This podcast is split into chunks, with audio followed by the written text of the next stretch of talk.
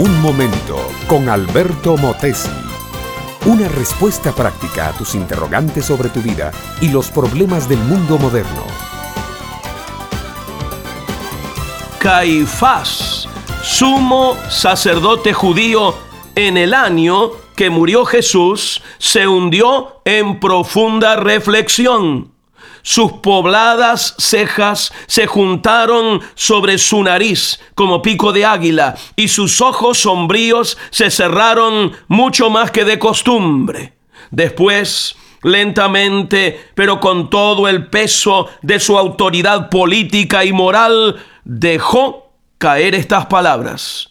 Vosotros no sabéis nada, ni pensáis que nos conviene que un hombre muera por todo el pueblo y no que toda la nación perezca. Los judíos se habían reunido para considerar los milagros de Jesús. El Señor acababa de resucitar a Lázaro después de cuatro días en el sepulcro. El pueblo estaba maravillado. Las habladurías corrían ya por toda Judea y Galilea. Jesús de Nazaret es un profeta poderoso.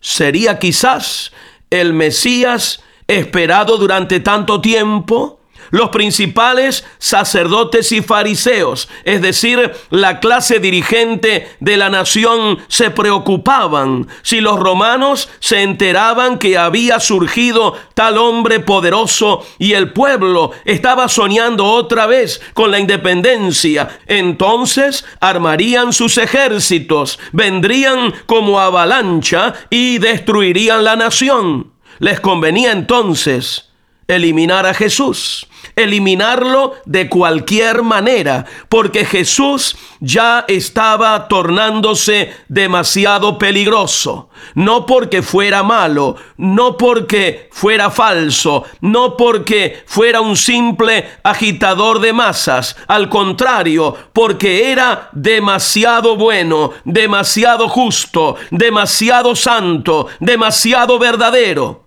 Fue entonces cuando Caifás dijo sus palabras. Convenía para la salud del pueblo que un hombre muriera por todo el pueblo, eliminando a Jesús, el profeta. Los romanos se calmarían y no castigarían a la nación. La astuta consideración de Caifás fue en verdad una profecía. Jesús tenía que morir por la nación judía porque para eso estaba destinado desde la eternidad, pero no solo por la gente hebrea, también debía morir por todas las naciones del resto del mundo y por todos los seres humanos que viven en la tierra. Jesús debía morir por la humanidad y lo mataran los judíos o lo mataran los romanos o lo matara quien fuere. Jesús tenía que morir, porque solo muriendo en cruz obraba la redención universal.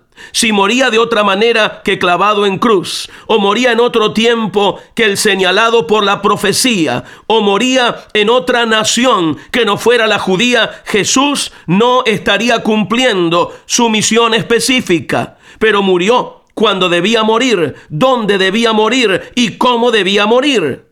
Su muerte en cruz, mi amiga, mi amigo, es vida para nosotros, es perdón, redención y salvación para nosotros. En realidad, si vamos hasta el fondo de esta situación, no fueron ni los judíos ni los romanos los que lo mataron, fueron tus pecados y los míos. Cuando Él moría allí, él ocupaba nuestro lugar. Él pagaba por nosotros al derramar su sangre. Incomparable amor de Dios. No pierdas por nada del mundo tu amistad con Jesucristo. Este fue Un Momento con Alberto Motesi. Escúchanos nuevamente por esta misma emisora. Búscame en mi página oficial facebook.com barra Alberto Motesi. Únete a mi red de amigos.